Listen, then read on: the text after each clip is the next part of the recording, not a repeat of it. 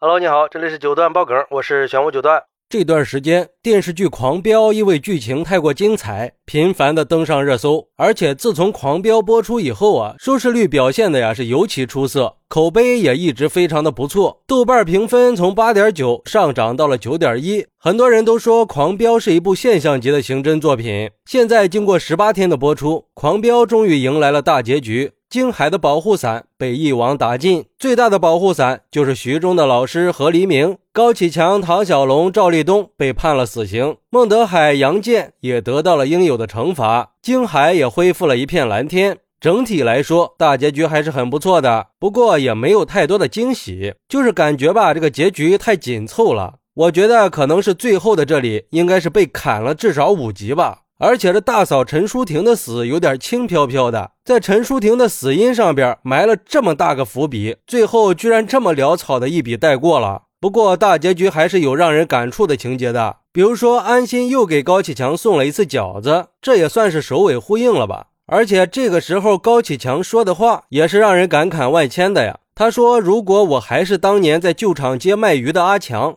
安心，你还会不会把我当朋友？”甚至还做出了和当年一模一样的一个动作，这个设计说明编剧还是很用心的。不过可惜没有如果呀，当年那个意气风发的安心已经满头白发了，而高启强也早就已经不是当年那个被人欺负着卖鱼的阿强了。最让我没想到的是，在最后的两集里，黄瑶的身份发生了两极反转，自导自演的举报了高启强，完成了复仇。其实回过头来想一想。黄瑶也是挺可怜的，长到十岁的时候才见到了自己的父亲，但是他父亲老莫却因为受不了别人的冷眼儿，又一次的走上了歪路。而且在老莫开始替高启强办事儿的时候，我觉得当时小黄瑶应该也是能隐约的感觉到父亲在做一些不好的事情。后来黄瑶被接到了高启强家里常住，应该是高启强怕老莫背叛他吧。老莫在去医院刺杀李宏伟之前，曾经用高启强的手机给黄瑶打了个电话。也就是从那个电话之后，小黄瑶彻底成了个没爹没娘的孩子。再后来，黄瑶长大了，高启强开始把强盛集团的业务交给黄瑶去处理。黄瑶也很清楚，高启强这是要把烂摊子甩给他呀。但是黄瑶从来就不拒绝。而且唐家兄弟在商量强盛集团的黑业务的时候，从来都没有避讳过黄瑶。就是高启强有时候也会当着黄瑶的面说一些不光彩的事儿。可能他们之所以敢肆无忌惮的在黄瑶面前说这些，主要原因应该就是黄瑶一直都是任他们摆布的，从来都没有说过一个不字。甚至黄瑶还会装出一副很怕高启强的样子。可是实际上，黄瑶什么都知道，他是非常聪明的。如果把“知己知彼，百战不殆”这句话用在黄瑶身上，那应该是再合适不过了。比如说，在处理公司账务的时候，黄瑶注意到一笔去向不明的资金，他直接就能猜到是高启强故意派人去刺杀高启强自己和高小晨的。而且，黄瑶还把这个事儿透露给了高启强的妹妹高启兰，导致高启强方寸大乱。